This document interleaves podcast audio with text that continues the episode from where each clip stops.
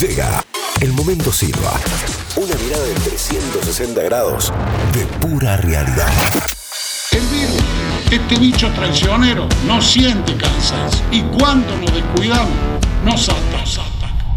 No fue un fin de semana fácil para aquellos que vieron una vez más y en la trinchera de cada guardia de hospital cómo crecieron los internados y cómo también lamentablemente crecieron los muertos por COVID-19 en Córdoba. Y a decir verdad, tampoco fue un fin de semana fácil para gastronómicos y dueños de gimnasios que los obligan, como a otros, a cerrar, a bajar las persianas por dos semanas. Después de que el viernes y a los propietarios de restaurantes, el propio ministro de Gobierno Provincial, Facundo Torres, acá, acá, en Pulso, en PLX, les había dicho que se extendería hasta las 23 desde anoche el horario de atención en los locales. El acta no es igual, pero prevé que los restaurantes trabajar hasta las 11 de la noche. Trabajar hasta las 11 de la noche. ¿Qué pasó entre los dichos de Torres y la expectativa de ese viernes al mediodía? Es algo sobre lo que pocos pueden dar certezas. Te diría que casi nadie sabe por qué este desconcierto, por qué esta falta de información, por qué tantas idas y vueltas, por qué estos groseros errores en la comunicación desde el centro cívico que impactan en aquel o en aquella que no puede laburar. Ni siquiera la presencia del propio gobernador Schiaretti en la calurosa tarde del sábado en el panel alcanzó para dar certezas. Muchos de los cordobeses que están cansados.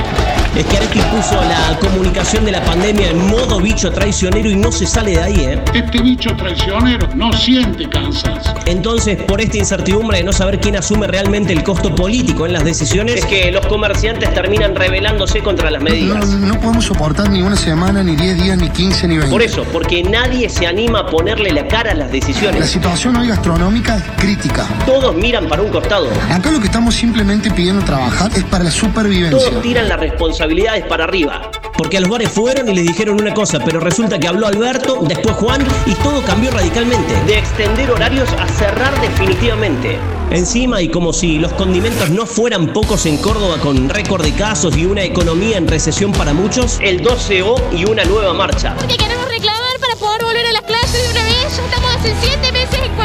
nombre de la República, en contra de la reforma judicial, por los derechos, por las libertades o Pueden venir los jugadores de la selección desde Europa y todos lados. por consignas varias, como decía el Zócalo de TN ayer mientras mostraba a un hombre sin barbijo, que nos abran los templos para hacer eh, oración contemplativa.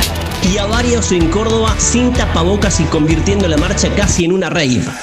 Los casos crecen también por este tipo de irresponsables, por esta manga de estúpidos que se toma todo en joda. A esto no les calienta el virus, no les calienta si van a alcanzar las camas. Les importa un carajo si a vos, que tenés un bar y viniste siguiendo los protocolos, vas a poder abrir después de estos famosos 15 días. Tal vez ellos crean que los van a salvar los DJs y no los médicos. La cosa no está bien. La desinformación hace su parte, la incomodidad de no hacerse cargo alguno de los costos políticos también aporta lo suyo, pero el desorden y la desobediencia de bailar y tomarte una birra como si no pasara nada no suma, flaco. No aporta nada. Más bien, todo lo contrario. No salgan después de las 8, respeten las normas, siguen jugando al fútbol, siguen haciendo asado en departamento y nosotros estamos perdiendo la vida, perdiendo la vida. Edgar Odiarna tiene 47 años, era eh, parte del laboratorio del, del hospital de niños, era una gran persona, tenía dos hijos, uno de 14 y otro de 16 años y una señora que acompañó su, su, su dolor estos 14 días. Se fue un amigo. Y nosotros estamos perdiendo la vida.